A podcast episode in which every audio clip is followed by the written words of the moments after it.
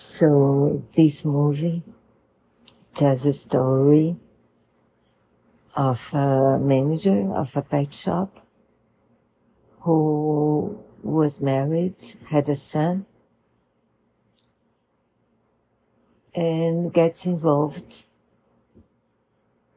emotionally and physically with a boy who works at a pet shop and who is only 13 years old. They got, they get caught. She goes to prison, but she goes to prison pregnant by him. And when he becomes an adult, they get married. And the movie starts when a long time after that, they have three children, one university, two twins almost at the university themselves. And there is this famous actress who decides to make a movie based on their story. And she talks to absolutely everybody.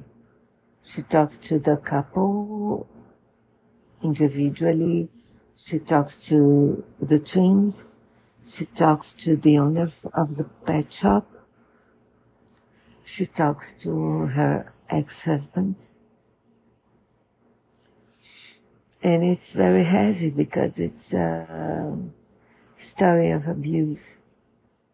And there's more to the actress as well than we see in the beginning. We feel, but we don't see it until the end.